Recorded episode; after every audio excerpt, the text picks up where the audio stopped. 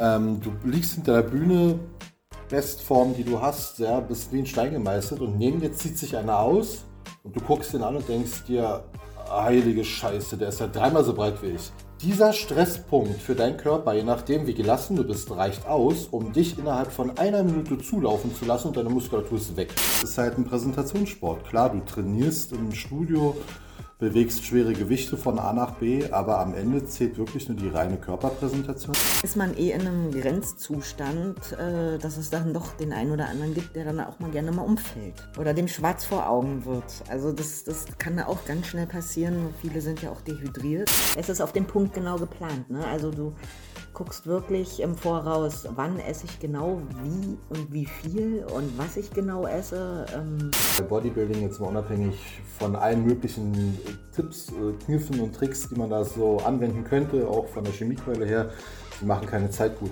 Man darf auch nicht vergessen, man wächst ja auch nicht im Studio, sondern zu Hause. Also Regeneration ist das A und O. Und klar, wenn man da dann noch nachhelfen kann und schneller regeneriert, das wird jeder dankend annehmen, egal in welcher Sportart. Fakt ist auf jeden Fall, ähm, gedopt wird in dem Profibereich. Hallo und herzlich willkommen zur siebten Folge von Timeout, dem Sportpodcast von Heletic. Heute zu Gast haben wir nicht einen Gast, sondern zwei Gäste, und zwar das Bodybuilder-Paar Nadja und Sascha. Nadja und Sascha sind richtige Hardcore-Bodybuilder, also so richtig mit Wettkampf und auf die Bühne gehen, On-Season, Off-Season etc., was alles dazugehört. Wir haben viel geredet über Ernährung, Training, was alles von einem abverlangt, so eine Wettkampfvorbereitung im Bodybuilding mitzumachen. Natürlich auch über das Thema Stoffen haben wir geredet, aber ich würde sagen, wir gehen einfach direkt rein. Viel Spaß mit der Folge. Also, hallo, Sascha, Nadja, schön, dass ihr da seid. Ähm, Nadja, wir kennen uns ja schon ein bisschen länger. Ähm, ich freue mich auf jeden Fall, euch hier ähm, im Podcast als Gast zu haben. Wie ich freue mich euch? auch. Ja, hallo. Guten Morgen. Ja, erstmal danke für die Einladung. Ja, gerne, gerne. Ihr seid Bodybuilder. Ne? Also Nadja kenne ich äh, von früher vor Jahren beim CrossFit. Ne? Da, und dann bist du danach durch Sascha wahrscheinlich zum Bodybuilding gekommen, oder? Ganz genau. Ja, also ähm, ich habe ja schon immer ganz viel Sport gemacht, ähm, habe ganz früher ähm, ziemlich hochklassig Tennis gespielt und Badminton und habe dann zwischendurch mal ein bisschen Rock'n'Roll getanzt, wurde aber was? Rock, Rock'n'Roll getanzt? Was ist denn Rock'n'Roll tanzen? Ganz kurz. Kennst du Nee, kenne ich nicht. Also ich schätze mal, man tanzt zu äh, Rock'n'Roll Musik, aber wie genau das aussieht, frage ich mich auch. Ja, nicht die klassische Rock'n'Roll-Musik, also ah, eigentlich ah, okay. eher zu modernen Sachen, aber könnt ihr ja mal googeln, also das sind wirklich, das ist eine Sportart. Vor den Leuten ziehe ich absolut meinen Hut, weil ähm, das ist auch extrem gefährlich, dieser Sport. Okay. Ähm, weil alles, was über ein Salto hinausgeht ins Doppelte, äh, ist ah, okay. immer mit einem gewissen Risiko ah. verbunden und nicht mehr berechenbar. Ach so, also das mit Saltos und alles. Aber dann zu zweit. Ja, also genau. Also mit, mit Partner. Ja, ja, ah, genau. Okay, okay. Genau, genau, genau. Und ich wurde halt, oder ich bin halt schon immer ein ziemlich, ja, also im Verhältnis zu anderen hatte ich immer schon mehr Muskulatur, mhm. habe dadurch ja natürlich auch mehr gewogen und mit 50 Kilo ist man beim Rock'n'Roll schon schwer und ich habe immer damit zu tun gekämpft, äh, zu tun gehabt, ähm, 55, 56 zu halten. Okay. Und äh, bin dann ganz schnell, oder bin dann irgendwann ja, dazu gekommen, dass es dann vielleicht doch nicht der richtige Sport ist, beziehungsweise mein Verein hat sich dann auch irgendwann aufgelöst. Ausbildung kam, dann war mein, mein Tanzpartner unzuverlässig etc. Naja, auf jeden Fall habe ich es dann irgendwann an den Nagel gehängt. Ich bin immer noch gerne dabei mit dem Herzen und schaue auch gerne zu und werde hoffentlich nächstes Jahr vielleicht auch mal wieder zur Deutschen Meisterschaft zum Zuschauen fahren können. Aber das Thema ist für mich abgehakt und ähm, genau, dann bin ich zum CrossFit gekommen und äh, da, da, da haben wir uns kennengelernt. Ja, das stimmt. Und ich finde es im Nachhinein echt traurig, dass wir nicht öfter ein Wort zusammen gemacht haben. Ja, das stimmt. äh, und also dann, Sascha, habe ich ja auch dadurch kennengelernt, dass du ihn dann irgendwann mal mitgebracht hattest zum CrossFit, ne? Ja, im Endeffekt, äh, die Kurzgeschichte ist, ich war ja ähm, verheiratet und habe zwei Kinder. Ja. Und Sascha und ich haben uns, ach, schon vor mittlerweile zehn Jahren in einem Studium mal kennengelernt, ähm, aber immer nur so flüchtig und haben mal ein Auge aufeinander geworfen, aber halt auch nur flüchtig, weil ich war verheiratet, er war verheiratet. Oh, oh, oh. er hat ein Kind, ich habe zwei und ähm, das schickt sich nicht, das macht man nicht. Ähm, ja, aber wie nun mal das Leben so spielt, ähm, wir hatten immer mal wieder flüchtig Kontakt und wir haben schon gemerkt, dass da irgendwas mehr ist, Ja. Was nicht sein darf eigentlich. Ne? Und ja, irgendwann hat dann das Schicksal uns zusammengeführt und ähm, dann konnten wir nicht mehr anders. Äh, Ja, ja, verstehe. und dann haben wir mal eine Trainingseinheit zusammen gemacht, äh, was wir auch eigentlich Jahre geschoben haben, weil wir ganz genau wussten, äh, wenn wir die Pforte aufmachen, könnte es schief gehen. Und es ist schief gegangen, ne? Und so kam Ja, es. ja, so kam es auch. Also was heißt schief gegangen? Weil jetzt habt ihr ja äh, eine schöne Patchwork-Family, ne? Po- Positive Po- Schieflage. Positive Schieflage, genau. Und Sascha, äh, du warst ja aber wahrscheinlich schon länger im, im Bodybuilding-Game, ne? Also als ich dich beim CrossFit Ach Gott, kennengelernt ja, habe, da das- warst du ja schon äh, eine ordentliche Kante. Das ja, na, ich habe eigentlich, also ich habe seit 13 Jahren ähm, Kampfsport gemacht im Leistungsbereich. Also ich war schon immer im Extrembereich äh, unterwegs. Ähm, Kampfsport ist ja halt ein anderes Extrem im Vergleich zum Bodybuilding. Und ähm, wollte da halt irgendwann mit mehr Kraft halt mehr Wumms in meinen Alltag bringen und hatte dann angefangen mit 18 Jahren mich leicht ans Pumpen ranzutrauen. Einfach auch aus ähm, diätischen Gründen, weil ich war früher mal ein kleines Moppelchen mit 130 Kilo, aber genau andersrum als jetzt. Und ähm, da war das aber halt wirklich so typisch, wie jeder anfängt. Ne? Ja, komm, ich mache nur Bankdrücken, ich mache nur Oberkörper. In der Disco muss man gut aussehen, kannst du vernachlässigen, braucht kein Schwein. Hast du beim Kickboxen eh genug mit bei und ähm, ja, waren es erst drei Einheiten die Woche, irgendwann vier, dann fünf. Habe mich sehr viel belesen am Anfang und äh, habe über zehn Jahre Fachlektüre aufgesaugt zu dem Thema. Früher war ja das Internet noch nicht so offen wie jetzt. Da hat man sich noch Zeitschriften gekauft, was das betrifft. Oder irgendwelche Abos abgeschlossen, wo dann die ersten äh, Sachen auch aus Amerika mal rübergeschwappt sind und so weiter. Und ähm, ja, so bin ich dann halt jetzt seit über 15 Jahren dabei Okay. Aber und davon vier Jahre im Wettkampfbereich. und, und ist 18, also Bodybuilding, wie, wann fängt man es denn meistens, meistens an? Ist es spät oder ist es früh oder Äh, normal? Also ich sag mal, für mein Vorhaben, ich habe ja vor, eigentlich noch weiter ähm, von der Karriere weiter nach oben zu klettern. Für mich war es eigentlich schon viel zu spät, okay. Weil die ganzen Leute bei Bodybuilding jetzt mal unabhängig von allen möglichen äh, Tipps, äh, Kniffen und Tricks, die man da so anwenden könnte, auch von der Chemiekeule her, sie machen keine Zeit gut. Ja. Du kannst keine Zeit aufholen in dem Bereich, alleine von der Muskelqualität her. Und jemand, der 30 Jahre Bodybuilding ähm, hart betreibt und jeden Tag am Ball bleibt, wird immer jemanden, der 15 Jahre oder 20 Jahre Erfahrung hat, immer ein Stück voraus sein. Das ist wiederum eine Sphäre an dem Sport. Äh, undankbar an dem Sport ist, wenn halt man ja Pause machst, dann hast du ein Problem. Oh ja, auf jeden Das Fall. schnell Kann ich mir wieder- vorstellen. Ganz schnell wieder weg. Und CrossFit hatte ich damals ausprobiert, weil ich mir einfach dachte, ja, so ein bisschen Tiefenmuskulatur kann ja auch nicht schaden, weil beim CrossFit werden da ganz andere Bereiche angesteuert. Ja. Ich habe aber eine Sache vergessen, ähm, aufgrund meiner Masse, die ich einfach habe. Und klar, im CrossFit kann man auch viel mit Kraft kompensieren. Ja, Aber bis zu einem gewissen Punkt. Bis zum gewissen Punkt, genau. Wenn man versucht, mit 130 Kilo Muscle-Ups zu machen, ähm, ist schwer. Ja, dann ist mir ein halbes Jahr später der linke Bizeps noch abgerissen. Ah, scheiße. Oh, Das krass. habe ich auch äh, Darauf, mitbekommen. Und daraufhin dachte ich dann, äh, lass mal lieber. Ja, ja, ja. Da ja. ist dann Bodybuilding dem CrossFit von der Gesundheitsschiene ein bisschen voraus, weil du einfach kontrolliertere Bewegung hast. stimmt, ne? ja. Weil gerade wenn man sich so ansport nachher am Ende und du willst das Wort noch knacken, ja, die Mucke hämmert da rein, die Leute schreien dich an, ja, dann gehst du halt Hauptsache wie, das Gewicht muss hoch und scheiß mal auf Technik nachher. So wie es halt eigentlich da nicht sein sich- sollte, ne? Äh, Genau, aber ich glaube, da findet sich jeder irgendwo dann wieder, gerade wenn du so angestachelt bist und so weiter. Ja. Und ab einem gewissen Gewichtslimit, dann geht's halt dann doch mal in die falsche Richtung. Das heißt, ihr seid jetzt beide richtige, äh, in Anführungsstrichen, Hardcore-Bodybuilder. Für die Leute, die jetzt zuhören und wirklich ähm, von, einem Bodybuilder einfach nur das Bild von einem, in Anführungsstrichen, Pumper haben, der auf der Bühne steht, vielleicht können wir jetzt nochmal so ein bisschen ähm, Bodybuilding als, als Sport und vor allem auch als Wettkampfsport erklären, was das eigentlich ist und was sozusagen das Ziel eines Athleten dabei ist. Also man kann es recht plump erklären. Eigentlich ist es ein Schönheitswettbewerb mit Muskeln. Ja, okay. Ich glaube, da können sich die Leute am meisten was darunter vorstellen. Es ist halt ein Präsentationssport. Klar, du trainierst im Studio, bewegst schwere Gewichte von A nach B, aber am Ende zählt wirklich nur die reine Körperpräsentation. Ja, man stellt sich da ja schon irgendwo halb nackt auf die Bühne. Ja, die Männer haben einen kleinen Slip Ja. an, die Frauen haben äh, auch nur einen knappen Bikini an. Und dann geht es darum, wirklich halt Muskulatur zu präsentieren. Es hat jetzt keinerlei sexuelle Sachen, wobei viele Posen, gerade auch in der Bikini-Pose, sind so ein paar Sachen bei, die finde ich so ein bisschen herabwertend, ähm, aus meiner Sicht. Bei den Frauen meinst du? Irgendwo, genau, einfach den Hintern da ins Publikum zu strecken. Aber da unterscheiden sich glücklicherweise die Klassen so ein bisschen.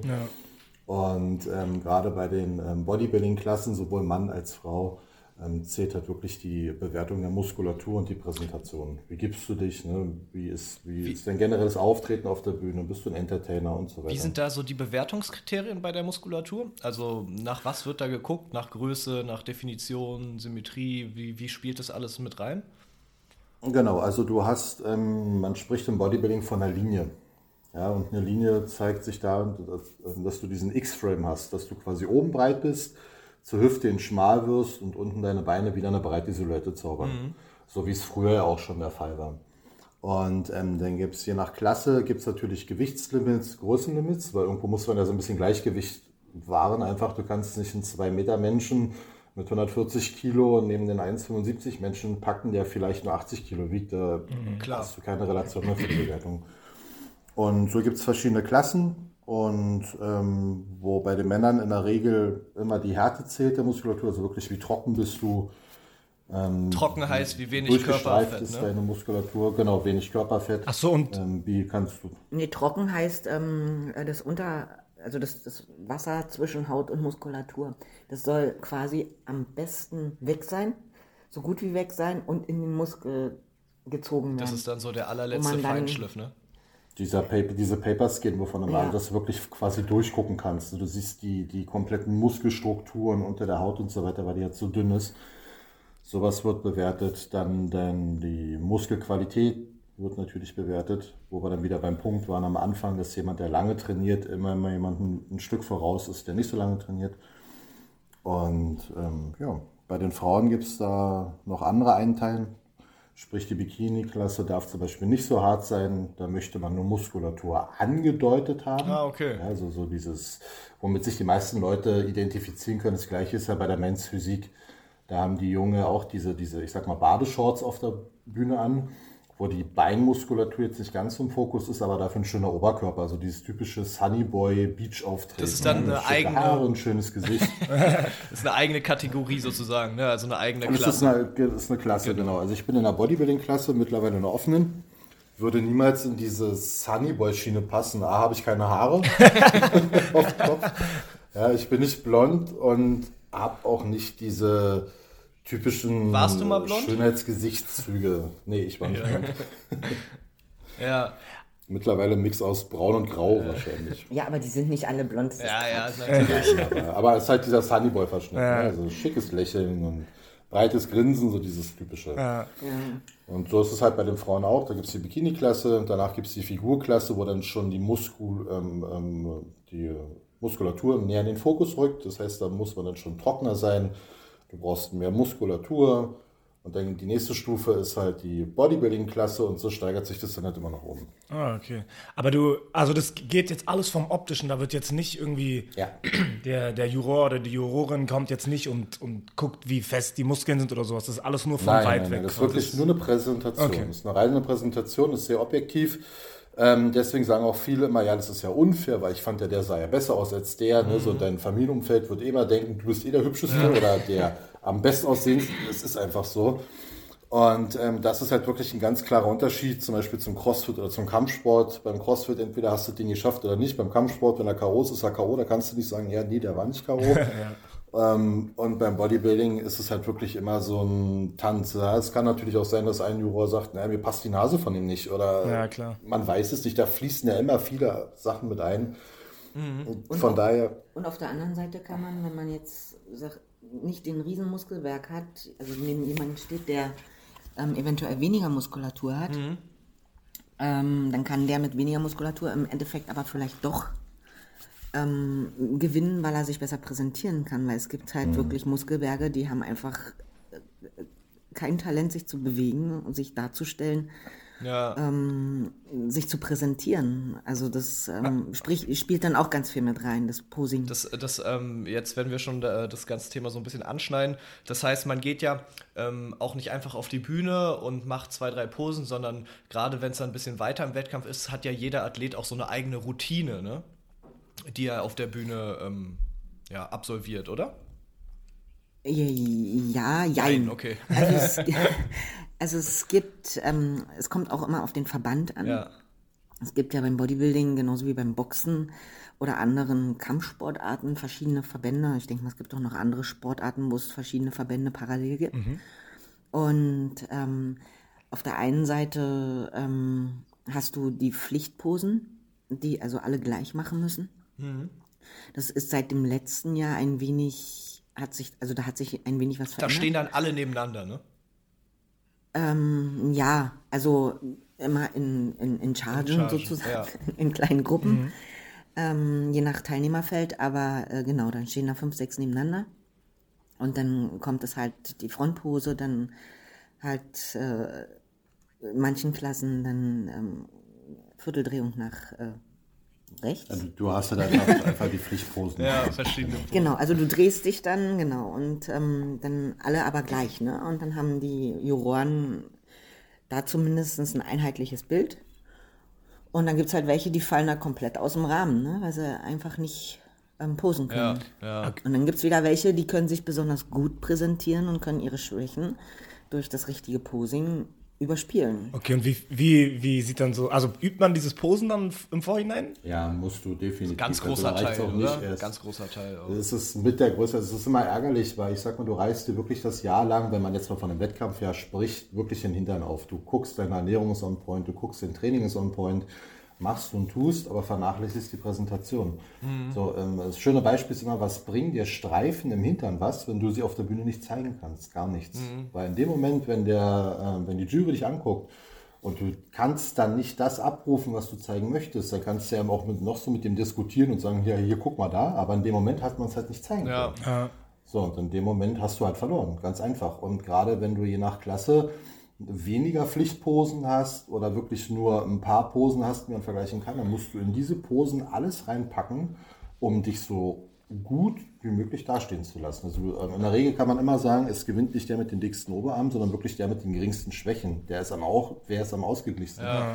Von der Symmetrie, von, von dem Gesamtbild her. Und da musst du beim Posen einfach darauf achten. Kein Mensch ist perfekt. Jeder hat seine Schwächen, aber die Leute, die gut posen können, können die Schwächen einfach Die Leute, also ich glaube, man unterschätzt es auch sehr, wenn man sich nicht so ein bisschen da auskennt. Äh, jeder kann so ein bisschen ungefähr seinen, seinen Bizeps mal anspannen, aber sich hinzustellen und wirklich von Wade bis Oberschenkel, Po, Unterrücken, Schulter, hintere Schulter, Arme, alles anzuspannen, ist extrem schwierig. Ja, klar, auf jeden Fall. Also ich kann ja sagen, ich habe schon eine anständige Körperbeherrschung, weil aus dem Tanzsport kommend stimmt. weiß ich eigentlich schon, wie ich mich zu bewegen und zu präsentieren habe, aber ich habe das sowas von unterschätzt. Ja, Also es ist auch nicht so, einfach mal alles anspannen und sich dann dahinstellen, das wäre ja leicht. Nein, man muss dann man, manche Muskelgruppen anspannen, manche nicht. Ja, man oh muss es Gott, oh gezielt tun. bisschen wie Genau, beim also Ballett. gerade- ne? ich, ich, also mein, äh, Ja, bloß man muss quasi dann auch noch den Bauch einziehen und am besten nicht atmen. Ja. Und dann ist man eh in einem Grenzzustand, äh, dass es dann doch den einen oder anderen gibt, der dann auch mal gerne mal umfällt. Oh, ja, okay. ja, verrückt. Oder dem schwarz vor Augen wird. Also das, das kann da auch ganz schnell passieren. Viele sind ja auch dehydriert. Ja, eben, weil Ähm. man ja vor so einem Wettkampf auch so extrem. Da können wir nachher nochmal über die Diät reden. Ja, genau. Also, also das Thema Posing ist wirklich ein Thema für sich. Also da gibt es auch extra Kurse für. und was?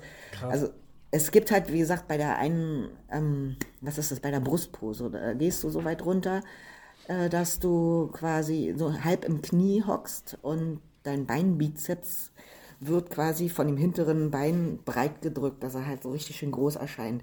Darf aber gleichzeitig nicht angespannt sein, weil im lockeren Zustand er in dem Augenblick größer wirkt als angespannt. Weil wenn du ihn spannst, spannst du ihn weg. Und das machst du aber in einem, einer Halbhocke und dann halb auf Zehenspitzen und dann muss der Bauch eingezogen werden, dann musst du dich leicht nach vorne kippen, dann musst, der, musst du dich drehen und zwar so weit drehen, also Mobilität spielt da auch eine Rolle mit, dass quasi auch die Brust, ja eigentlich weggewandt ist vom Publikum, sich nach vorne dreht und zu sehen ist, die Streifen zu sehen sind. Dann muss der Bizeps gleichzeitig angespannt sein. Also es ist brutal, brutal viele Sachen, auf die geachtet werden müssen, auf jeden Fall. Ja, ja also das ist auch wirklich, du, du, du, gehst dann so eine Pose ein und denkst so, deine größten Baustellen zuerst das, das, das, das, das und dann justierst du nach und denkst so, okay, ja, da musst du auch noch dran denken, das darfst du nicht vergessen, das, das, das und dann ist es dann, baust du dich quasi wie so ein auf, so ein, wie so ein Kartenhaus auf. Wollte ich gerade sagen, das sind ja so viele Punkte, das kann man ja eigentlich fast gar nicht alles automatisiert irgendwann irgendwann drin haben, sondern man sitzt, ist ja wirklich so, dass man so sich aufbaut quasi, ne?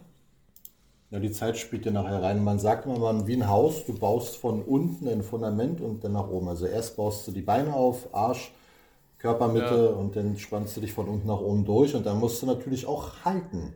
Mhm. Und da wird es jetzt spannend, alleine von der Kondition her, wenn du es nicht übst, die Leute, die zum ersten Mal im Leben posen, die schwitzen mehr, als würden sie drei Stunden im Studio trainiert ja. haben. Und wir reden ja von fünf Minuten Posen. Ja, ja. Und ähm, weil die Jury, die braucht ja Zeit zum Vergleichen. Ja? Jeder muss die Pose halten können. Dann musst du gucken, dass du deinen Bauch unter Kontrolle hast. Was Nadja eben meinte, dass du nicht groß atmest, keinen Blähbauch hast. Der Bauch muss ja angespannt sein, damit die in Ruhe gucken können. Und wenn die Jury sich dann nicht einig ist, kann es auch sein, dass du in mehrere Vergleiche kommst Mhm. Das heißt, du kannst vier, fünf oder sechs Mal mit Pech am Stück posen und wenn es eine halbe Stunde ist und wenn du das vorher nicht trainiert hast, dann hast du ein Problem. Ist es, ist es denn so, dass bei jedem Mal Posen die Pose quasi schlechter wird oder die Muskeln weniger, weniger zu sehen sind? In der Regel besser. In der Regel besser, ah. aber da kommen jetzt die Faktoren ins Spiel, gerade beim Wettkampf, Thema Stress. Ja. Je mehr Stress du hast, umso höher ist die Wahrscheinlichkeit, dass du auch mit Wasser zulaufen kannst. Und da sind jetzt wieder diese Feinheiten mit bei, wo David meinte, da gehen wir nachher noch drauf ein, dieses ganze Entwässern und so weiter. Das kann auch sein, dass deine Form während eines Wettkampfes schlechter wird. Die ganze Biochemie, die da mit dranhängt, die ist halt beim Bodybuilding so sehr sichtbar wie ich glaube in keinem anderen Sport. Ja, ja das, man unterschätzt das auf jeden Fall sehr. Jetzt ich, also die ganzen, die meisten Sachen, die ihr jetzt erzählt habt, höre ich mit zum ersten Mal. Für mich war Bodybuilding einfach, ja, okay, man geht ein bisschen pumpen und dann zeigt man seinen Körper. Natürlich hab, also, hab natürlich nicht so. Vielleicht was zum Schmunzeln. Ähm, das geht sogar so weit, dass man sagt, der Krieg findet hinter der Bühne statt, gar nicht auf der Bühne. Perfekte Beispiel ist, und das gab es wirklich schon, ich habe es live gesehen, ich habe es von anderen Coaches schon gehört und und und.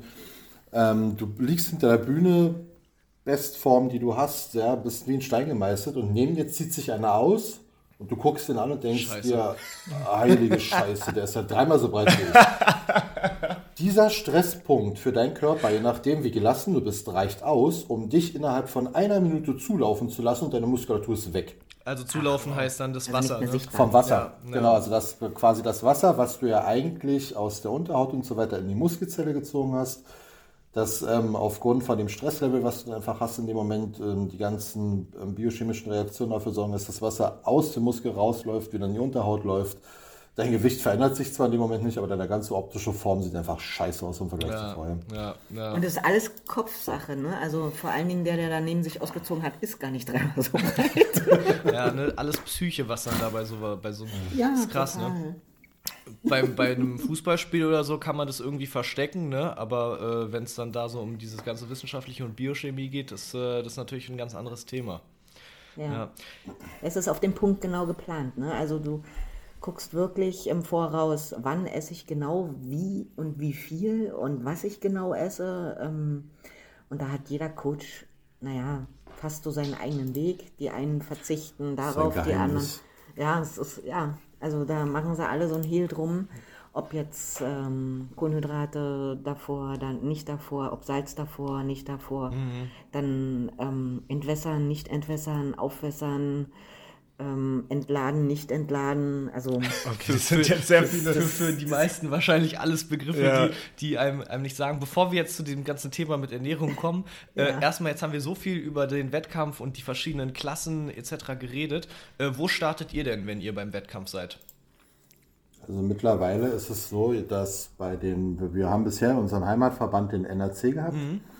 Da wäre es momentan so, dass ich aufgrund meines Gewichtslimits sowieso in die offene Klasse muss. Das heißt, wie groß bist du also jetzt und was wiegst du? Ich bin 1,87 Meter, mittlerweile 1,86 Meter. Ich habe das Gefühl, ich schrumpfe ein bisschen aufgrund meines Gewichts, was ja im Bodybuilding gar nicht so verkehrt ja. ist. Und wiege momentan 115, 117 Kilo. Also ich variiere immer so ein bisschen. Ich verliere über Nacht im Schnitt 3 Kilo. Mhm. Über Nacht? Oh, über Nacht, ja. Oh, krass. Nicht schlecht. Also ich Obwohl bin wir momentan, abends, abends 23 Uhr noch ordentlich essen. ja, also ich bin momentan bei 5000 Kalorien und halte mein Gewicht, beziehungsweise werde leichter. Wir waren in der letzten Offseason aber auch schon bei 7000 Kalorien. Ähm, Also ich muss ja wirklich in einen Bereich, wo mein Körper bereit ist, Muskulatur aufzubauen. Deswegen muss man auch immer so viel essen, weil du brauchst ja ein optimales Umfeld, damit der Körper so viel Muskulatur haben möchte, was er eigentlich nicht haben möchte. Ja. Ja, weil sowas ist ja nicht mehr ökonomisch und äh, der Körper arbeitet nun mal ökonomisch, hat keinen Bock, so viel Muskeln zu versorgen. Also musst du wirklich alles dafür tun, dass er irgendwo die notwendigen Gründe sieht. Ne? Ja. Sprich, genug Basis vorhalten und im Training halt so viel Reize setzen, dass er sagt, alles klar, du brauchst die dicken Dinger und dann ist gut. Ähm, und, Und, und welche Klasse? welche Klasse äh, bist du dann jetzt? Nadja startet auch in der offenen Klasse beim NRC, Ja. Wo wir jetzt genau auf diese Verbände zu sprechen kommen. Nächstes Jahr startet sie bei der NPC, das ist ein internationaler Verband. Und da rutscht sie in die Figurklasse. Okay, weil es ein bisschen einfach Weil die, Konkurrenz die stärker haben, Ja, ist. die haben nicht die Gewichtsbeschränkungen. Also die Genau. Figurklasse äh, beim NRC, wo ich bis jetzt war, Mhm. äh, wo ich das letzte Mal gestartet bin, die hat als Obergrenze Körpergröße minus 100, minus 10 Prozent vom Körpergewicht. Und da dürfte ich, glaube maximal, ich glaube 57 oder 58,5 wiegen. Und wie groß bist du und wiegst du jetzt gerade? ich, ich bin 1,65. Ja. Und äh, derzeit, also heute früh, habe ich gewogen 69,1. Ah, okay. Also das ist, aber ich habe noch, also ich habe jetzt gestern mal auf meine letzte Wettkampfvorbereitung, die jetzt im Herbst war, ähm, auf meine Gewichtstabelle geschaut. Also ich habe diesmal sehr akribisch Buch geführt und ich habe das Gewicht und die Shape ja ungefähr wie zwei Wochen vor Wettkampf Ah, okay. Okay, Wettkampf. okay. Also ich bin auch, trotzdem wir sozusagen in der Offseason sind, jetzt nur zwei, zweieinhalb Kilo über Abbruchgewicht. Also Abbruchgewicht war das Gewicht, womit ich quasi äh, durch Corona kurz vor dem letzten Wettkampf ähm, meine Prep abge ja. ja, abgebrochen habe. Und ähm, daher ähm, wäre ich jetzt in, sage ich mal, wenigen Schritten wettkampfbereit, Mhm. äh, was wir auch äh, anstreben. Also bei mir, bei Sascha nicht. Der geht jetzt in eine normale Offseason. Ähm, Bevor, bevor jetzt äh, wir weiterreden, ähm, für alle, die jetzt zuhören mit den Gewichten, äh, möchte ich, dass alle mal auf Instagram gehen und wir, ihr seid natürlich überall verlinkt und sich mal angucken, wie äh, man trotzdem bei, bei dem Gewicht extrem die Muskulatur sieht und die Definition. Weil ich glaube, mit den Gewichtsangaben äh, können viele Leute nicht so wirklich was anfangen, was diese Muskulatur, Richtig, ja. wie das aussieht. Darum Ja. äh, schaut euch jetzt alle mal auf jeden Also- Fall auf Instagram die beiden an. Ich sag mal, eine durchschnittliche Frau, die vielleicht ein, zweimal die Woche joggen geht oder ein bisschen Sport macht, ähm, mit 1,65 und 70 Kilo ist man schon, ja, nicht mehr schlank. Ja. Also nicht mehr ganz Ja, so schlank. ja. Ähm, ja, bei mir sieht man, ich habe halt Sixpack, bei mir sieht die Adern auf dem Bauch. Ja. Ähm, ich habe, also bei mir ist nicht mehr wirklich viel Fett drunter. Nee. Tabo, Tabo hat auch hier zwischendurch kurz aufs Handy geguckt und war auf jeden Fall wieder erstaunt zum dritten Mal. Ja, ja, auf jeden Fall. Und da, wenn ihr gerade die Bilder habt, da muss man mal dazu sagen, je nach Verband, also die NPC international ist das Niveau viel, viel höher. Ja. Und für das internationale Niveau bin ich noch viel zu klein. Ja, verrückt, ne? Ja, Also deswegen, geht Sascha jetzt wieder in die Off-Season, der muss noch wachsen. Off-Season Off-Season und On-Season für manche vielleicht auch kein Begriff. Vielleicht können wir die ganz kurz, grob, äh, in zwei Sätzen könnt ihr die ja kurz erklären. Ist ja relativ einfach. Naja, Off-Season ist alles quasi zwischen Wettkampfende und äh, bevor man wieder in die Vorbereitung zu einem Wettkampf geht. Wobei die Off-Season ja auch eine Vorbereitung für den Wettkampf ist, weil man ja quasi stets und ständig an sich Und arbeitet. in der Off-Season versucht man dann beim Bodybuilding quasi zuzunehmen, auch ein bisschen mehr Fett aufzubauen, aber halt vor allem mit Genau, dem also- Ziel, die Muskulatur zu erhöhen, ne? Genau, dann musst du die vor allem retten. Also wenn du zu lange diätest, geht dir dein Körper trotzdem irgendwann an die Reserven ran. Und genau da ist die Kunst. Eine Diät, sprich eine On-Season ist die Diätphase. Oder auch Prep Off- genannt. Auch Prep genannt. Und Off-Season ist halt die Phase, wo du von mir aus äh, Muskelerhalt hast bis Muskelaufbau, ja, wo du überkalorisch unterwegs bist. Ja, ja. Und ähm, die Diät, viele Leute diäten jetzt zum Beispiel viel, viel zu lange und gehen viel zu schnell ins Defizit. Ne? Also das ist, dadurch verliert der Körper irgendwann Muskulatur. Und die Phase willst du natürlich so schnell wie möglich wieder unterbrechen. Ja. ja. Und, und wie lange ist so eine Off-Season und wie lange ist eine Off-Season, äh, On-Season und Off-Season? Also wie, wie viele ja, das Wettbewerbe kommt jetzt gibt drauf es? an. Also wenn du, genau, wenn du jetzt jemand bist, du, es gibt immer Wettbewerbe im Frühjahr und im Herbst. Mhm. Also du könntest theoretisch pro Jahr zweimal starten. Okay. Würdest in der ersten Zeit immer wieder gleich aussehen von Wettkampf zu Wettkampf, weil du schaffst es nicht in der Zeit, Großmuskulatur aufzubauen. Du könntest eventuell an der Muskelqualität noch feilen. Ja. Du wirst immer trockener werden, aber irgendwann wirst du dann halt auch immer dünner. Ja. Weil der Körper wird irgendwann ökonomisch ähm, gegen einen arbeiten. Weil halt immer in diesem Defizit und, ist, ne? Ähm, genau, richtig. Und das funktioniert auf Dauer halt nicht. Ja, und wie lange man jetzt eine Off-Season macht, ist ja einem selber überlassen. Also ich habe jetzt letztes Jahr zum ersten Mal eine anderthalbjährige Offseason gehabt, äh, das ja auch, und habe es in der Zeit geschafft, nochmal 10 Kilo netto Muskulatur aufzubauen. Mhm, ähm, man muss natürlich dann gucken, dass man eventuell zum Ende wieder ein bisschen cuttet. Irgendwann hast du halt den Appetit nicht mehr drin. Du musst gucken, dass deine Verdauung funktioniert. Weil das ist ja quasi der Apparat, womit wir die Nährstoffe in den Körper holen, mit der ganzen Ernährung, die man da oben so reinschmeißt. Und das ist für den Körper ja auch massiver Stress. Also jeder, der mal 7000, 8000 Kalorien gegessen hat, und ich rede hier von sauber essen, also sich am Tag fünf Döner gönnen, ist ja noch einfach. Wobei das für viele schon Ich wollte gerade sagen, für manche ist das wahrscheinlich das schon äh, schwierig. Ich wollte gerade sagen, genau, aber ich, genau, ich bin jetzt bei 5000 Kalorien clean und das kann man sich so vorstellen, ähm, um einfach mal auf den Punkt einzugehen. Ernährung ja. ist vielleicht eine gute Überleitung. Ja, mein Tag startet mit vier Toast, vier Volleiern. Dazu kommen Pilze, Tomaten, Einfach auch für die pflanzlichen äh, Nährstoffe und so weiter. Ja. Dann ähm, gibt es 80 Gramm Haferflocken, ähm, 200 Gramm Himbeeren, ein bisschen Mandelmilch dazu. Das ist nur mein Frühstück. Das sind knapp über 1000 Kalorien. Ähm, dann mein Mittagessen besteht jeweils aus 320 Gramm Kartoffeln, 200 Gramm Fleisch, 200 Gramm Gemüse. Mein zweites Mittag genauso. Zweites Mittag, perfekt. Gleiche Ladung. Okay. Zweites ja. Mittag, aber in welchen? Alle drei Stunden. Ja, okay, ich wollte gerade sagen. Drei Stunden. In welchen Genau, dann gibt es vorm, ja. vorm Training gibt es in der Regel dann nochmal ähm, 140 Gramm Banane. Dann geht es ins Training. Nach dem Training und dann zu der Überraschung vieler gibt es bei mir 100 Gramm Gummibärchen. Oh. Da freue ich mich jedes Mal drauf. Ja. Ähm, mein Shake dazu. Und ähm, ja, wichtig ist nach dem Training halt ähm, Kohlenhydrate zuzuführen, aber in schneller Form, damit man einfach die Insulinproduktion wieder ankurbelt. Und da ist Zucker sehr, sehr gut geeignet für. Und gerade wenn man dann noch für den Kopf so ein bisschen naschen kann, warum denn nicht? Passt. Mhm.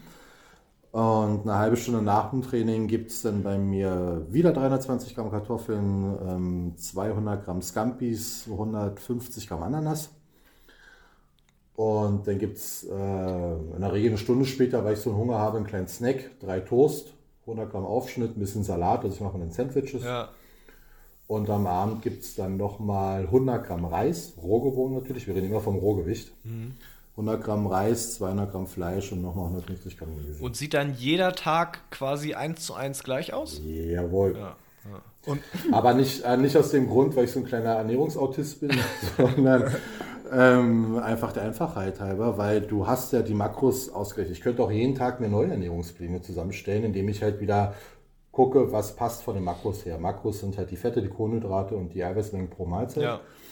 Und äh, machen wir auch in der Offseason, gönnt man sich auch mal was. Also wir gehen jetzt nicht jeden Tag akribisch nach diesem Plan vor. Es gibt auch mal Sushi am Abend kann ich mir einrechnen. Was aber auch, was ich bei euch in der Instagram-Story gesehen habe, einmal auseinandergebaut wurde vom ja. Sushi-Lieferanten, gewogen, so dass ihr wisst, welches Sushi-Menü, welche Kalorien, Proteine etc. hat. Ne? Ja, da musste wir ich haben, auch schmunzeln. Wir haben die Maki, wir haben die Maki auseinandergenommen. Ja, ja. also, ähm, ja, verrückt. Aber, aber dadurch kann man das halt einplanen. Ja, also natürlich gibt es dann auch Tage, wo wir sagen, okay, heute zum Beispiel Geburtstag oder es gibt auch Tage, da sagen wir so, jetzt scheiß mal drauf, das Gewicht über Nacht ist 4 Kilo gedroppt statt 3 Kilo. Heute haue ich mir jetzt ein Gericht vom Chinesen oben rauf und das taucht nirgends auf ja, im Plan. Ja. Ist halt einfach drin und dann ist gut. Ähm, A, brennt der Körper das in der Regel eh weg und ich sag mal, wir machen siebenmal die Woche Cardio, jeden Morgen 30 Minuten. Wir gehen fünfmal die Woche ins Training und wenn da der Körper so ein Meal nicht vertragen könnte, würden wir ordentlich was falsch machen. Ja, das stimmt. Und habt ihr diese, diesen Ernährungsplan euch selber erarbeitet oder habt ihr da mit, einem, mit irgendeinem Ernährungswissenschaftler, Coach oder so zusammen, zusammengearbeitet? Sascha ist der Coach. Also ähm, das ist immer, das ist, ja, aber das ist immer die Krux, wo viele dann auch mal schmunzeln. Also wir coachen selber auch Leute. Ich habe letztes Jahr auch schon Leute für die Bühne vorbereitet. Wir selber haben aber auch einen Coach, Mhm. weil man immer den Blick für sich selber verliert. Ja. Also das, was ich bei meinen Athleten mache, würde ich bei mir irgendwann nicht machen, weil aufgrund von dem Wissen fängt man an, dann zu viel rumschrauben zu wollen. Was ja gar nicht gut ist. Ja? Man macht sich selber total verrückt. In der Offseason, ähm, da kommt man gut ohne Coach zurecht. Ich habe ja ja auch in der ersten ähm, Offseason komplett gecoacht. Und in der Diät auch haben wir noch ähm, recht viel ähm, übernommen. Ähm, jetzt in der letzten Vorbereitung nicht. Da hatten wir uns beide komplett auf unseren Coach verlassen.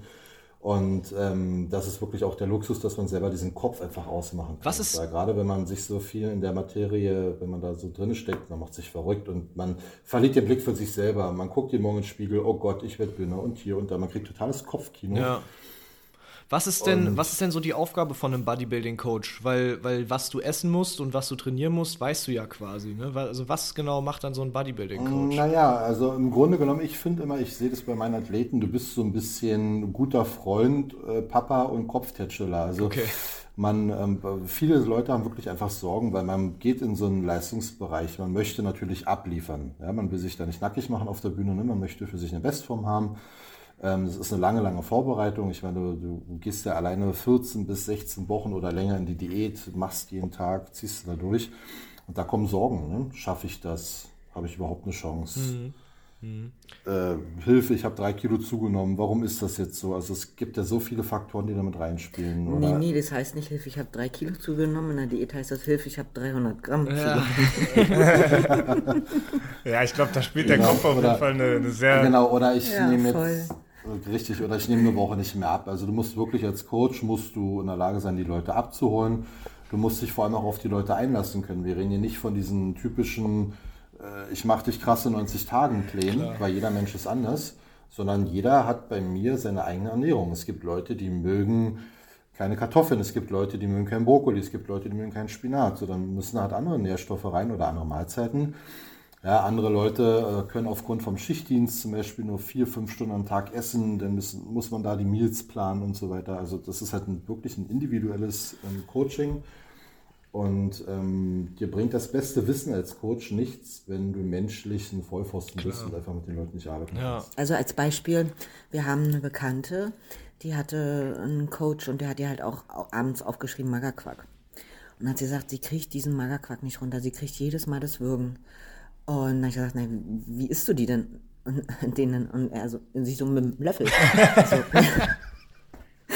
Ich so, ja, schon klar, aber äh, wie bereitest du den zu? Und sie so, wie bereite ich den zu? Und ich mach Deckel auf, Löffel rein und dann Mund. Da sag ich, ja, da würde ich auch würgen. Also einfach ein bisschen Wasser rein, dass es cremig wird, dass es flüssiger wird, dass man ihn fast trinken kann zum Beispiel. Ein paar Flav Drops rein. Und dann passt das. Und äh, schon ist es eine leckere Nachspeise. Auf jeden Fall. Bisschen Zimt drauf, drei, was weiß ich, Himbeeren noch drauf oder so, die der Körper gar nicht merkt. Ähm, und fertig ist es. Ja, also, und da ist das mit den Flavor Drops auf jeden Fall eine gute, gute Idee. Aber wie, wie sieht dann zum Beispiel dein Ernährungsplan aus? Ist der sehr anders als der von äh, Sascha oder sind die ähnlich? Ähm, ich glaube, letztes Jahr in der Offseason haben wir relativ gleich gegessen, ähm, nur in anderen Mengen. Klar. kann man so sagen. Also ich habe so circa die Hälfte immer von Sascha gehabt. Ähm, jetzt ist es was anderes. Also ich bin jetzt ähm, bei circa 3000 Kalorien laut Plan. Ich weiß aber, dass ich zurzeit eher so 3,2 esse, weil ich ja quasi die Diät noch nicht allzu lange hinter mir habe und jetzt so eine Mini Off-Season zwischen meinen Diäten habe, weil ich gehe Anfang Januar in die nächste Diät Okay. ähm, und habe quasi jetzt den Dezember zum Schlemmen, aber Schlemmen ist nicht wirklich Schlemmen, weil ich will ja eine gute Ausgangssituation haben für meine nächste Diät, dass ich halt nicht irgendwie mit extrem viel überschüssigen Kilos da rein starte, Ja. weil ich halt schon gerne, ähm, auch wenn andere das vielleicht nicht so sehen, aber gerade äh, im Bereich Po, hinteres Bein, äh, Beinbizeps, da kann ich noch ein bisschen freier sein. Ja. Und die Beine an sich, ähm, da geht noch was und äh, da würde ich gerne hinkommen wollen zum Frühjahr. Ähm, wenn ich bei der NPC starte, mein erster Wettkampf wird voraussichtlich Mitte April die Dennis Wolf Classics heißt sie, ne? Die ist, ähm, keine Ahnung, irgendwo in Hinterpusemuckel, ähm, irgendwo in so einem kleinen Dorf. Der Pusemuckel. Ähm, ich glaube in NRW ist es. Ja. Oder? Ich weiß es nicht. ich nicht. ähm, ist quasi ja, mein erstes Ziel nächstes Jahr, das ist ähm, eine regionale NPC-Meisterschaft. Okay. Und ähm, die brauche ich, um mich für internationale zu qualifizieren. Also wenn ich dann ähm, in, ich weiß nicht, Dänemark oder irgendwo in Europa noch starten möchte, Spanien, Alicante oder so. Ich weiß nicht, ob die im Frühjahr wieder ähm, einen Wettkampf ausrichten. Aber sicherlich gibt es mehrere äh, NPC-Wettkämpfe und die sind halt sehr professionell, die Wettkämpfe. Die sind halt für die Athleten immer sehr schön. Ähm, und ja, da, das ist sozusagen mein Ziel. Mal schauen. Mein Coach ist da sehr zuversichtlich. Ähm, Ja, wir sind auch zuversichtlich. eine Wir drücken auf jeden Fall die Daumen. Symmetrie habe. Ja, nice. ja, also mehr Muskulatur brauche ich auch nicht für meine Klasse. Also daher bin ich jetzt äh, auf Erhaltung und Qualitätsverbesserung aus. Und ja, ein Ticke bisschen mehr Beine wünsche ich mir, ähm, muss ich aber nicht. Feinschliff. Ja, du, genau, du hast nämlich auch gerade so in Anführungsstrichen die Pro Problemzonen angesprochen. Also die sind, äh, was mich interessieren würde, die sind bei dir, sagst du jetzt die Beine und bei Sascha, was ist da so das, was du sagen würdest, da muss ich immer irgendwie, da ist es super Von schwer. meiner für mich. eigenen Wahrnehmung her definitiv die Arme, weil einfach mein Körper zu bullig ist. Ich sag mal, die kleinen Zahnpiker, die da dran hängen, sind trotzdem, ich habe 50er Oberarme. Es sieht aber nicht kleinen so aus, weil einfach die kleinen Zahnpiker. meine Brust, genau, weil meine Brust und mein Rücken einfach viel zu dominant ist, wie bei jemandem, der zum Beispiel eine kleinere Brust, einen kleineren Rücken hat, wirken die Arme natürlich viel größer. Ich bin natürlich auch ein sehr großer Mensch, das heißt, ich habe lange Muskeln. Und bei kleinen Menschen ist ja immer alles ganz schnell quadratisch praktisch gut. Ja, die sehen sehr, mit sehr wenig auch sehr bullig aus und die großen Leute brauchen erstmal die Masse. Laut meinem Coach habe ich aber keine Schwäche. Ich muss nur gleichmäßig wachsen. Okay, okay. So, wo wir wieder beim Thema sind, eigene Wahrnehmung, Ja. Wahrnehmung anderer Leute.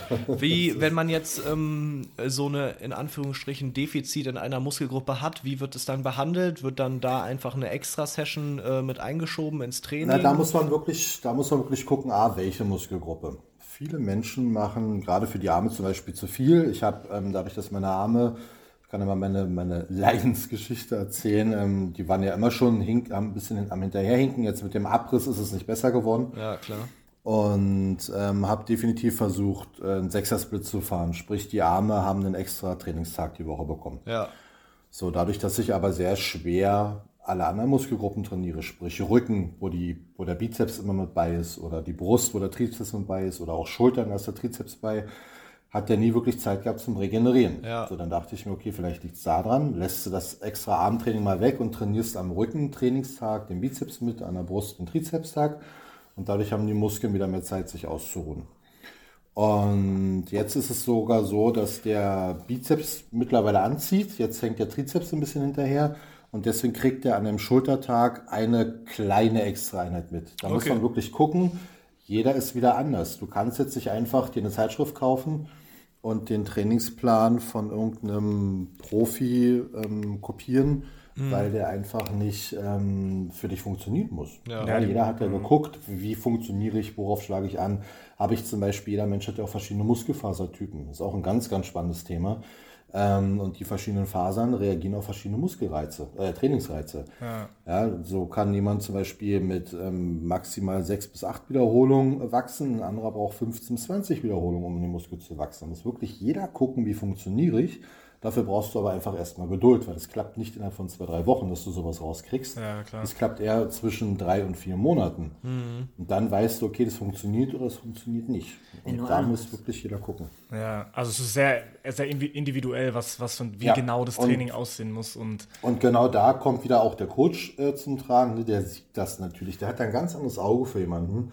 Und ähm, wenn jetzt jemand zum Beispiel zu uns kommt, wir reden erstmal mit dem, wo möchte er hin, wo kommt er her, was macht er denn so bisher so? Und dann gibt es natürlich auch erstmal einen Formcheck, weil man muss sich die Person ja angucken. Man muss gucken, wo hat er denn ein Defizit. Viele Menschen haben immer ein Defizit. Beine generell oder hintere Schulter ist zum Beispiel auch im CrossFit, ähm, das so ein Bereich bei Nadja. Die hintere Schulter, die wird ja äh, sehr selten benutzt beim CrossFit. Ja. Ja, ähm, dementsprechend war die bei Nadja quasi kaum existent. Genauso wie der Beinbizeps, der war auch nicht existent. Ja. weil man macht für den, für den Beinbizeps im CrossFit relativ wenig, um den gezielt wirklich aufzubauen. Und da fängt man dann wirklich an, zum Beispiel erstmal das Beintraining zu splitten, dass man einen Tag nur den ähm, Beinbizeps trainiert, also sprich die Rückseite der Beine, und den einen Tag den Quad trainiert, sprich die vordere Seite. Und ähm, da gibt es dann ganz verschiedene Methoden, wie du wirklich an einzelne Gruppen rangehst. Um, und jetzt apropos Training, weil wir jetzt so viel über das Training reden, wie macht ihr das denn jetzt gerade während der Lockdown-Phase? Habt ihr irgendwie eine Home-Gym euch eingerichtet? Hattet ihr die davor schon? Oder gibt, habt ihr ein Studio, wo ihr irgendwie, wo, wo, wo ihr noch rein dürft, weil ihr professionelle Bodybuilder seid oder sowas? Nee, leider, leider, leider, da sind wir nicht Profi genug für. Ah, das reicht okay. hier nicht. Jedenfalls, ich glaube in Deutschland generell nicht. Ähm, da hatten wir uns ja wirklich schwer. Ja. Und ähm, wir haben mit so einer Situation, wie wir sie jetzt haben, im Leben nicht gerechnet. Dementsprechend haben wir uns auch noch nicht darauf vorbereitet. Wir haben natürlich aus dem ersten Lockdown viel mitgenommen, weil da wurden wir dann kreativ. Ja. Ähm, haben viel mit Widerstandsbändern zu Hause trainiert und ich hatte glücklicherweise noch extrem das sind schon halbe Kairin für LKWs, die ich hier zu Hause habe. Das sind wirklich Widerstandsbänder mit 160 Kilo Maximalwiderstand. Die ja. habe ich mal in einer Fachmesse geholt. Und da könnte ich mich reinsetzen in die Dinge. Ja. Ähm, und wenn ich, ähm, oder Klimmzüge irgendwie dran machen. Also mit denen kann man schon ordentlich ähm, ähm Widerstand auf die Muskulatur ähm, aufbauen im Training. Du musst natürlich kreativ sein. Jetzt haben wir momentan noch den Luxus, dass wir einen Trainingskeller zur Verfügung äh, gestellt bekommen haben, wo wir äh, trainiert, äh, wo wir trainieren können, wo wir auch sehr, sehr dankbar für sind, weil sowas ist nicht selbstverständlich.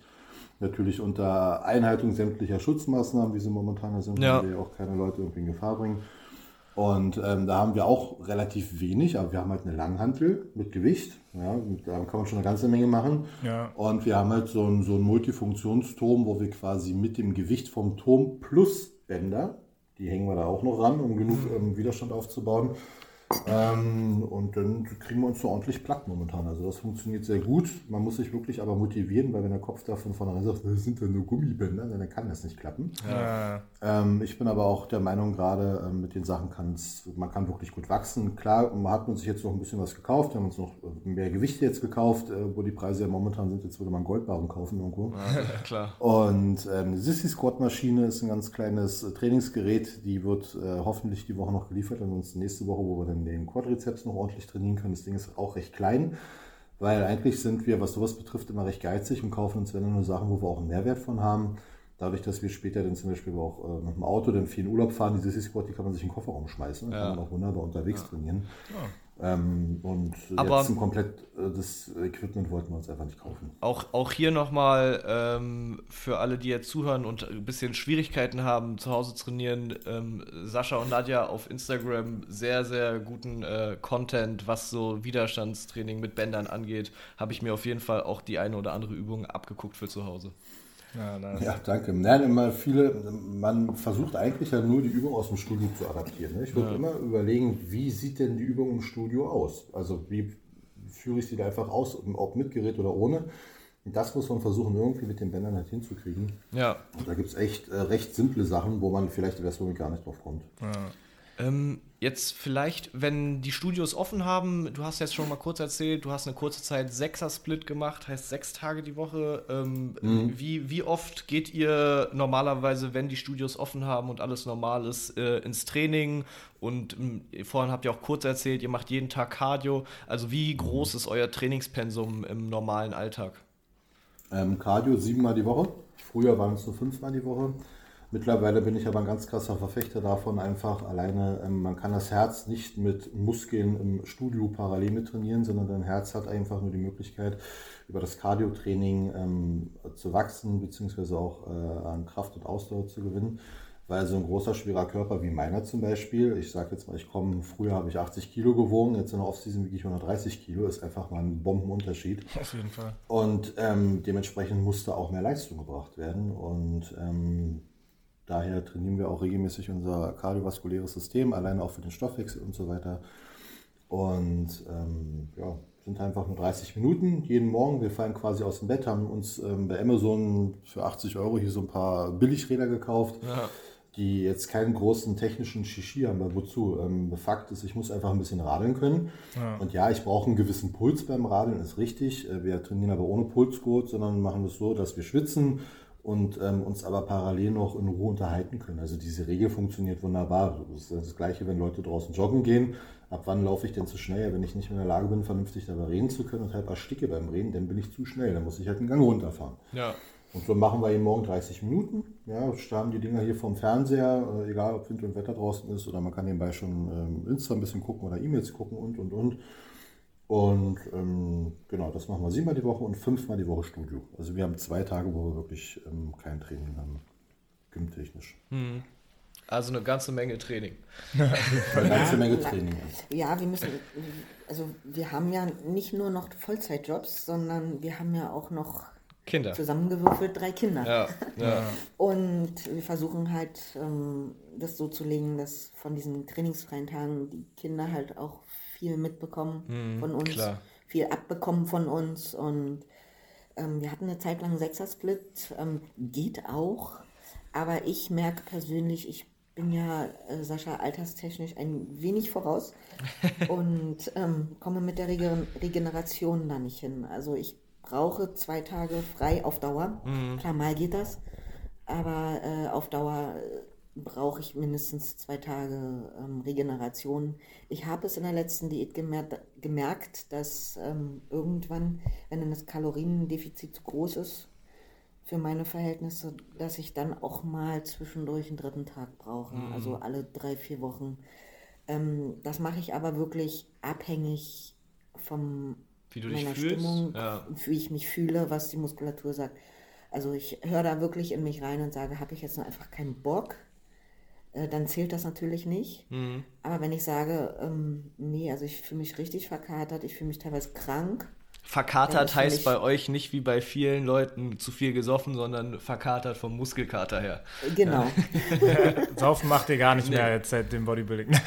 Also Saufen ist ja relativ, ne? Also ich habe gestern ähm, mir ein relativ, ähm, sage ich mal, wie sagen wir mal so, sauberes, cleanes ähm, Festtagsmenü gegönnt. Und ich habe mir, bei Sascha ist das nicht, ich habe mir ein Kaninchen im Backofen gemacht. Ah, lecker. Mit, ja, mit einem ähm, Light-Rotkohl, den es ja äh, heutzutage gibt, mit weniger Zucker sozusagen.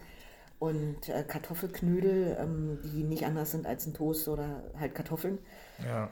Und passte halt in mein Meal Prep rein, also von den Makros und ähm, habe mir dazu ein Glas Rotwein gegönnt. Ja, klar. Also mal mache ich das schon. Ich habe auch die letzten Wochen mir hier und da mal ein Glas Glühwein ge Ja. gegönnt. Aber es ist dann ein Glas und nicht Ja, ich wollte gerade sagen, ein Glas, Flasche. ein Glas Ja, ist ja sehr überschaubar. Da bleibt der Kater noch da, wo er sein soll, und zwar in den Muskeln. Ja, genau. Ähm, und äh, so läuft's. Ja, wenn wir jetzt, äh, jetzt haben wir viel über das Thema ähm, Regeneration kurz gesprochen. Ähm, auch, ein, also gerade bei Regeneration ist ja auch so ein großes Thema, wo auch in vielen anderen Sportarten und wofür ja aber auch gerade das Bodybuilding so bekannt ist, wo wir ja natürlich auch äh, kurz drüber reden müssen, ist, ist das Thema Nachhelfen mit äh, chemischen Substanzen. Ähm, wo ja viel in, in, in Regeneration gemacht wird, beim Bodybuilding noch ein bisschen anders. Und es gibt ja keine Sportart, wo es so äh, viel drüber gesprochen ist und auch so bekannt ist ähm, und auch, auch, auch irgendwie akzeptiert ist in gewissen Klassen. Ähm, vielleicht könnt ihr ja mal kurz so grob erklären für jemanden, der jetzt nur denkt, okay, beim Bodybuilder, die stoffen eh alle ähm, und darum sehen die so aus, äh, was es damit auf sich hat, äh, inwieweit es hilft, inwieweit es halt aber auch jetzt nicht das Training ähm, sozusagen gut macht und sowas alles. Ja, also ähm, gut, dass wir jetzt nicht äh, äh, natural sind, äh, kann man nicht abstreiten. Fakt ist auf jeden Fall, ähm, gedopt wird in jedem Profibereich. Ja. So, jetzt muss man unterscheiden. Es gibt äh, Sportarten, da ist es mehr auffällig als bei anderen. Ich kann mich auch beim Schach dopen, um mehr Hirnleistung zu haben. Also Doping ist eine Unterstützung in jeglicher Hinsicht, ne? ob es jetzt physisch ist oder ähm, ähm, Ja, das ist nämlich auch was, was die meisten Leute, glaube ich, nicht so ganz wissen. Dass, also beim Bodybuilding sieht man es, wie du gesagt hast, und in anderen Sportarten sieht man es halt einfach nicht so. Ne? Aber gemacht wird es überall. Richtig, und ähm, klar, Thema Regeneration profitiert ein Bodybuilder massiv davon, weil wenn man unterstützt, trainiert, regeneriert man natürlich auch schneller.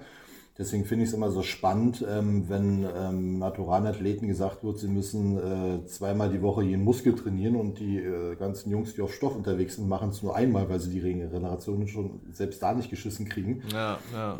das ist immer ein schöner Widerspruch. ja. Und ähm, man darf auch nicht vergessen, man wächst ja auch nicht im Studio, sondern zu Hause. Also Regeneration ist das A und O. Und klar, wenn man da dann noch nachhelfen kann und schneller regeneriert, das wird jeder dankend annehmen, egal in welcher Sportart. Definitiv. Äh, was f- Und von der ähm, weil du sagtest, Achso, ja. äh, ganz kurz, aber du sagtest, akzeptiert, akzeptiert wird es ja nicht wirklich. Ähm, weil dieser olympische Gedanke ist ja immer noch, oder der, von der IFBB oder hier Mr. Olympia, Da ist immer noch dieser Olympiagedanke ursprünglich dahinter gewesen, dass die Jungs ja auch getestet werden. So, jetzt kann man sich sagen, ja, ist ja klar, warum soll man die testen? Man sieht es doch eh. Man kann es aber auch so machen, dass du halt durch den Test durchkommst, weil du zum Zeitpunkt des Tests wirklich natural bist, beziehungsweise nicht mehr unterstützt zu diesem Zeitpunkt. Okay. Was natürlich totale Augenwischerei ist. Brauchen wir nicht drüber reden, aber ist halt, ne, weil je nach Land ist es ja auch anders. In Deutschland darfst du ja noch nicht mehr, mehr das Zeug besitzen oder konsumieren. Wir reden jetzt hier gar nicht vom Verkauf oder sowas, von dem Handel, sondern für dich selber darfst du es hier in Deutschland aufgrund von dem Dopingmittelgesetz auch gar nicht anwenden. Deswegen macht das auch keiner. Ja, in Deutschland sind nur Naturalathleten natürlich Na klar. unterwegs. Ja. Und äh, in anderen Ländern ähm, kann man natürlich viel offener auch mit umgehen. Ja. Ähm, Thema England, da ist es wiederum legal, in Thailand ist es legal und so weiter. Und dementsprechend kann man da natürlich aber auch andere Aufklärung betreiben. Ich finde es sehr schade, dass es in Deutschland so verboten ist, weil es ist ein offensichtlicher Punkt in dem Bereich oder generell in Leistungssportarten. Und ähm, da gehört viel, viel Wissen dazu. Und man muss wirklich wissen, was man da tut, weil es ist nicht gesund, das ist Fakt. Man kann aber mit vielen, vielen Möglichkeiten die Nebenwirkungen sehr, sehr gut unter Kontrolle halten, beziehungsweise das Ganze auch so ähm, praktizieren, dass man eben nicht gesundheitlich über den Jordan geht. Ja, das kannst du aber nur machen, wenn du Aufklärung betreibst. Klar. Die ganzen jungen Leute, die heutzutage irgendwo rumlaufen, ja, ich nehme jetzt mal irgendeinen kleinen People, der würde mich zum Beispiel sehen, sagt sich, boah, geil, so will ich auch mal aussehen. Dann sagt ein anderer, ja, kannst du aber nur, wenn du stoffst. Ja, der nimmt ihm erstmal gleich sämtliche Wind aus den Segeln. Anstatt man sagt, so, pass mal auf, alles klar, dann gehst du jetzt zehn Jahre ins Studio, machst das, das, das, das, dann wirst du für dich den Traumkörper erreichen. Punkt. Ja. So, nein, man sagt generell von vor, im Vorfeld schon, ne, das kannst du nur, wenn du Stoff nimmst. Und dann musst du auch noch ganz, ganz viel nehmen, weil eigentlich leuchten wir schon alle im Dunkeln, was halt auch nicht so ist. Aber es kann halt keiner offen darüber sprechen.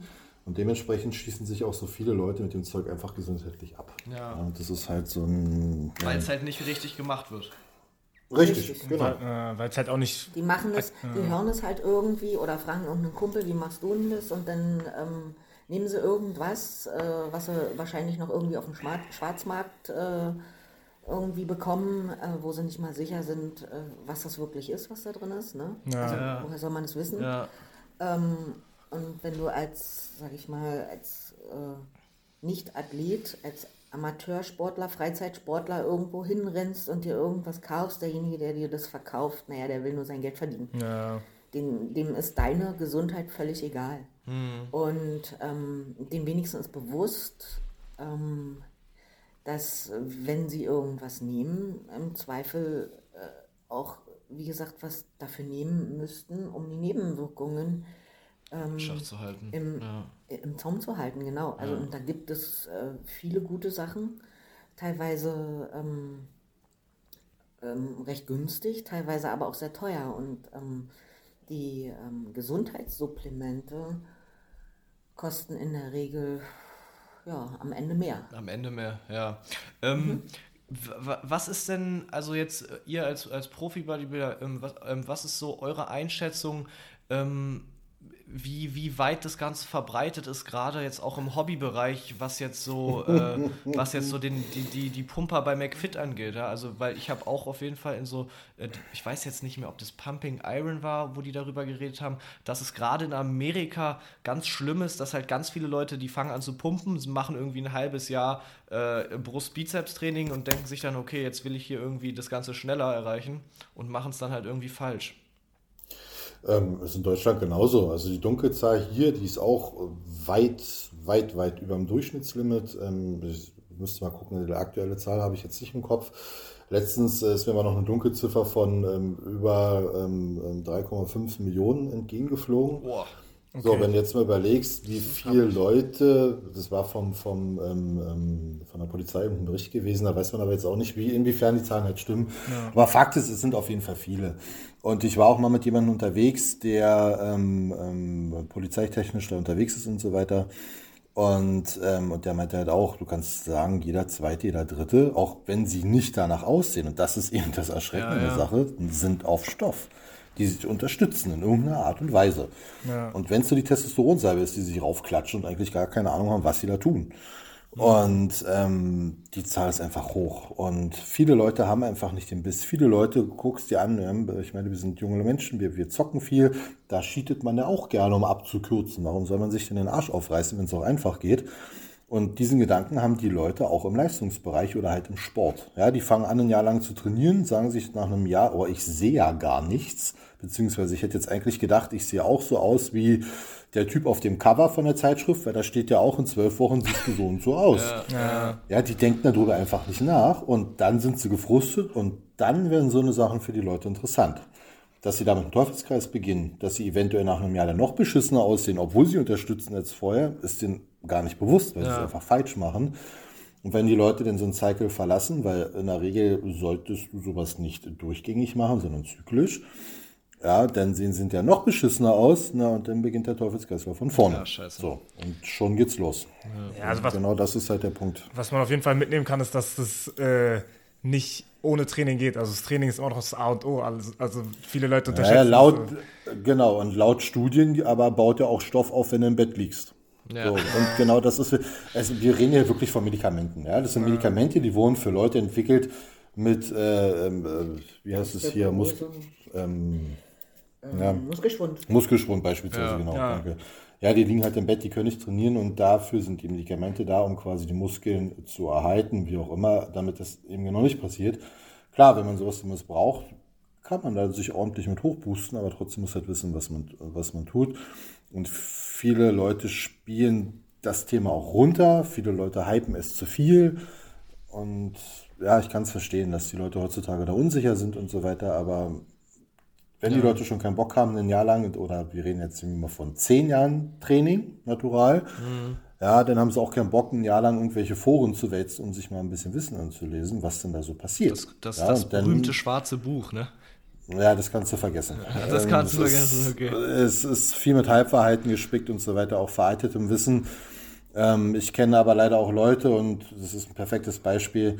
Ja, die sind jung, sind 25 und sind einfach nicht mehr zeugungsfähig. Ja ja. aufgrund von dem Zeug. Und sie haben doch nur eine Kuh gemacht, ja. ja hat schon gereicht. Punkt. Ja. Ja, also Kinder, Finger weg von den Drogen, wenn ihr nicht wisst, was ihr macht. ja, ja. Ähm, definitiv. Eigentlich auch jetzt ein guter Punkt, ähm, überzugehen, ähm, bisschen zum Ende zu kommen. Wir haben jetzt lange gequatscht. Ähm, man könnte noch ewig lange weiter quatschen. Äh, es gibt warum nicht irgendwann noch einen zweiten Teil mit euch? Ähm, es macht auf jeden Fall sehr Bock, mit euch zu quatschen. Wir sind aber noch nicht ganz fertig. Ähm, wir haben noch ein kleines Quiz. Ja. ja ähm, wie jede Folge tritt einer von uns, also Tabo oder ich, gegen den Gast oder in dem Fall jetzt zwei Gäste an. Ähm, das ist unfair ein bisschen. Das heißt, wenn ich gewinne, kriege ich zwei Punkte bei unserem, bei unserem Counting hier, David. ähm, für alle, die jetzt das erste Mal zuhören, es äh, sind fünf Fragen, also ähm, Best of Five. Äh, wer zuerst drei Fragen richtig hat, gewinnt quasi. Ähm, es geht um Schätzfragen, ähm, basierend auf Weltrekorden, unnützem Wissen, ähm, also Dinge, okay. die jetzt der ja, jemand, der hier super Allgemeinwissen hat, nicht unbedingt mit trumpfen kann, ähm, sondern äh, es ist viel ratend, sagen wir so. Da bin ich ja gespannt. Okay. okay, also, heute, ähm, ich bin wieder der Quizmaster und Tabo wird gegen euch antreten.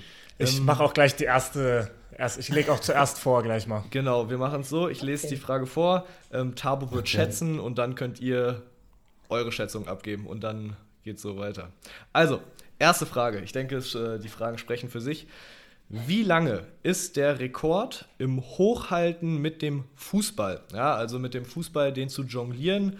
Ähm, in, in, in, Minuten jetzt oder in ja, Anzahl von In Stunden. In Stunden, okay, in also in Zeit angemessen. Ohne Unterbrechung den Ball zu jonglieren mit einem Fuß. Ähm, Tabo legt vor. In Stunden. Puh, ich würde vielleicht sowas sagen wie Viereinhalb Stunden? Viereinhalb Stunden? Ja. Okay. Fuß, alter Schwede. Ihr dürft jetzt natürlich flüstern, ne? Und euch da. Ja, unfair. Drei, dreieinhalb Stunden. Dreieinhalb Stunden? Ich würde sagen mehr. Ich hätte mehr gesagt. Ja, müsst den einen Mittelweg So ein richtig Profifußballer, der mit dem Ball aufgewachsen ist macht es äh, ewig lange. Also ich hätte mit einem Tennisball und einem Tennisschläger den Ball auch ewig. Äh Aber ah, wir können mir fällt gerade ein, wir können es auch so machen, dass wir alle drei was abgeben und dann zu dritt gegeneinander spielen. Wenn ihr jetzt ich nicht ein Team machen wollt. Okay, dann spielen wir zu dritt gegeneinander. Ja, Kleine ja. Änderung. Okay. okay. Ich sag viereinhalb, Sascha dreieinhalb und was sagt Nadja? Nadja? Dann sage ich fünf. Fünf. Okay. Okay. Ja, also ähm, zum Vorteil von Nadja haben wir es jetzt aufgeteilt in äh, drei Gruppen. Es sind 26 Stunden. Oh, wow, okay. 26 ich doch. Stunden. Sage ich doch, die können das den ganzen Tag, weil sie einfach. Aber wie willst du, musst doch auf Klo, musst essen, trinken. Das war für mich das Der hat Hauptding. das 26 Stunden gemacht und es sind circa 270.000 Ballberührungen gewesen. Alter, Okay, krass. Okay, dann, also, äh, okay. Nadja Oh, wow. äh, ähm, hat jetzt hier den ersten Punkt. ähm, Ich habe auch knapp daneben gelegen. ja, knapp daneben, aber trotzdem noch gewonnen. ähm, die nächste Frage könnte jetzt sein, dass äh, einer von euch beiden ähm, die weiß. Ähm, mal gucken. Weltrekord im Bankdrücken.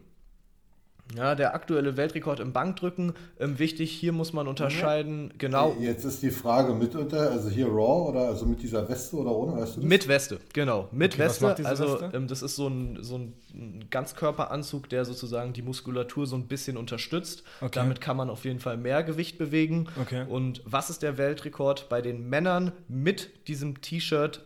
Eine Wiederholung im Bankdrücken. In Kilogramm. Ich würde jetzt schätzen 350. Wir hatten noch letztens da mit Kurzhanteln. Was war denn das? Das, das war ja auch schon so viel Das waren 140. pro Seite, ne? Also Ich sag drei, ich würde sagen 350 jetzt geschätzt. Wissen tue ich es nicht. Ich sage. Uh, One Rip mit Weste. Ich sag 380. Okay, wenn ihr so, ich hätte auf jeden Fall niemals so viel gesagt, wenn ihr das jetzt nicht vorgelegt hättet, aber gut, dass ihr das vorgelegt habt. Ähm, ähm, ja, ich würde dann die Mitte irgendwie nehmen, 380, 350, ich sag 365. Okay. ding, ding, ding. Nadja wieder gewonnen. Was? Aber auch Weil eine. Langhantel lässt sich äh, leichter hochheben als zwei Kurzhanteln. Und wenn ich mit zwei Kurzhanteln schon pro Arm 140 Kilo bewege, Das stimmt. Ah, Mist. Pass auf, der Weltrekord, trotzdem warst du auch noch, ich sag mal, in Kilo weit davon entfernt. Es sind 487,6 Kilo. Von Ryan Kennelly im Jahr 2008 und seitdem auch nicht gebrochen. Ah, Jetzt würde mich mal aber interessieren, was bei euch One Rap das der, der, der Rekord ist.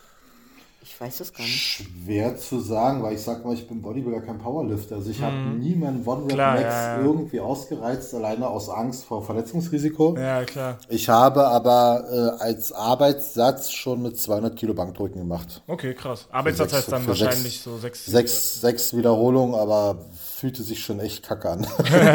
Verständlich. Also ich habe, oh Gott, ich habe es noch nie ausgereizt. Ich weiß nur, dass ich mich auf jeden Fall schon, also ich würde über 100 Kilo auf jeden Oh, Fall. stark. Ich habe äh, schon 100 Kilo zweimal bewegt ähm, und ich würde sagen, jetzt ist es sogar mehr. Also es Okay. ist schon wieder ein Jahr her.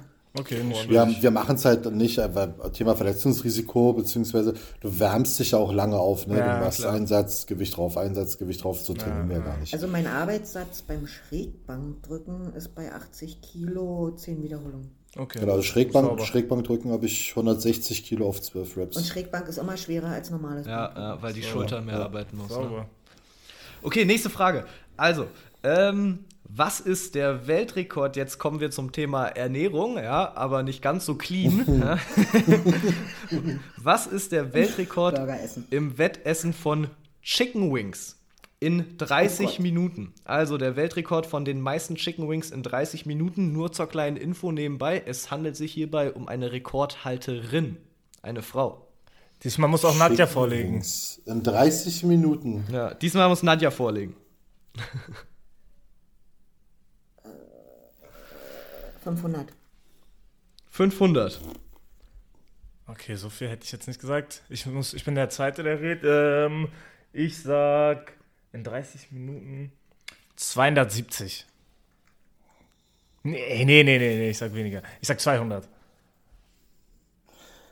Ich hätte jetzt auch so, also ich überlege jetzt, wie, was ich brauchen würde in Sekunden, um einen Chicken Wing runterzuwirken. Ich habe gesagt, du kriegst bestimmt in zwei Minuten, wenn du geübt bist, so ein kleines Ding weg. Ich würde auch sagen, Aber- sechs, Irgendwie 600 ist zu viel. nee, Du schaffst nicht alle zwei Sekunden und das auf 30 Minuten durch. Das geht nicht. Allein äh, passt ja auch nicht in den Bauch Alle rein. drei Sekunden. Ja, eben. Irgendwann entsteht ein Sättigungsgefühl. Also 500 ist, glaube ich, schon hoch. 350. Okay. Du bist ja leicht beeinflussbar. Nee, ich habe jetzt überlegt, weil irgendwann hast du wirklich nur so, Gesicht, so eine Pampe im Mund, die musst du runterschlucken. Kannst du ja. Ja, aber, aber, aber da muss man sagen, Hähnchen, ähm, Schenkelchen sind ja auch sehr saftig und rutschen fast von alleine. Das stimmt. Ich löse einfach auf. Ich löse einfach Sag an. auf. Sag an.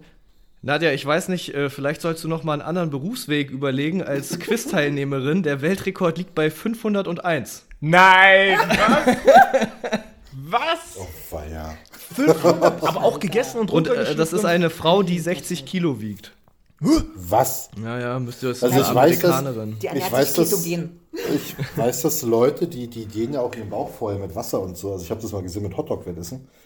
Also die sorgen schon für Volumen da unten. Ah, das ist echt krass. Verrückt, ne? Aber was ist denn an so einem kleinen drin? So, wir machen schnell weiter. Nee, es waren doch drei von, von Nadja, oder? Es waren schon drei. Aber ich habe hier noch eine Frage, die will ich noch unbedingt fragen. Okay, der Sieg geht auf jeden Fall schon mal an Nadja 3 zu 0 zu 0, ist auf jeden Fall bitter. Nadja Aber hat bei David jetzt unbedingt, versucht. äh, weil David unbedingt will, dann fragen wir noch eine Frage. Und die zählt zwar- jetzt vier Punkte, wer die holt, hat gewonnen. Mein Allgemeinwissen ist so schlecht. Die, und zwar, äh, die Frage ist ein äh, bisschen angelehnt an euren kleinen Insider mit den Trainingsbändern. Mach's mit Gummi. Ähm, wie viele Kondome werden in Deutschland pro Minute verbraucht? Oh. Holla, die Waldfee. Das ist tatsächlich eine lustige Frage. Ich bin dran mit Vorlegen. Die Minute verbraucht. Ja, in Deutschland pro Minute Kondomverbrauch. Oh, das ist schwierig. Boah, ich hätte gar nicht so viel gesagt pro Minute, aber ein paar reißen ja wahrscheinlich auch einfach so. Ich sag jetzt mal einfach so. Oh, 35? Okay. Nee, we- 20, 10, keine Ahnung. 5, pro Minute. Ich, ich hätte gesagt, 35 sag ich. ich sag, ich sag 600. Okay. Also entweder habe ich jetzt ein total falsches Bild hier, aber ähm, im Zusammenhang der ganzen Einwohner, die wir haben, Ja. Ach so, uh, ja, Ja das gut, war aber es geht ja auch nicht auf den Gang. Also es ist ja die Frage ist, wie ist denn der Messzeitpunkt? Ist der abends äh, Das 21 stand da Uhr oder ist der morgens? Durchschnitt wahrscheinlich. Der Durchschnitt, glaube ich. Durchschnitt Oder im. Schnitt auf den Tag Im? Schnitt. Naja, im wahrscheinlich im Schnitt. Schnitt. also ich würde. Komm, Deswegen was- sag ich 600. Ich hätte jetzt schon gesagt, so 250.000. Nee. Wir sind ja eh alle Safer Sex und so. Äh, Es sind, es sind 342. Okay. Okay, was pro Minute? Okay, nicht schlecht. Hat- hat aber gut, Nadja dass schon die- wieder gewonnen? Ja, ja, das, das ja. Also ich hätte Nee. jetzt gedacht, es sind echt Doch, mehr. Auf, Nadja hat schon wieder aufgrund Was hat denn Nadja gesagt? der 500? Nee, wa, was hat Ich habe 600. gesagt. 600, ja. Was hattest du gesagt? Sie hat das 35. Ich war Ja, über den da ist 1000. Nadja näher Ich hätte jetzt echt gedacht, aufgrund von den Einwohnern, die wir haben, es wird mehr. Naja, aber auf jeden Fall Ist Nadja die Master? ist Nadja die, Mas die Quizmaster. Na gut, Leute, Darf ich mir den ganzen Tag anhören. Super. es war mir ein Vergnügen. ähm, vielen Dank, dass ihr mitgemacht habt. Ähm, echt Sehr geil, gerne. sehr informativ, hat Spaß gemacht. Auf jeden Fall. Ähm, wir wünschen euch viel Erfolg weiterhin ähm, Sehr, und sehr verfolgen gerne. weiter. Und Leute, Ja, checkt wir, wir die beiden aus. Format natürlich auch. Ja, danke. Danke, Alles danke. klar. Dann äh, auf Wiedersehen. Macht's gut. Ciao. Bleibt gesund, macht's gut. ciao. Ja, ihr auch. Danke. Schöne Weihnachten euch. Danke. Euch auch, danke. Auch. Tschüss. Bleibt gesund.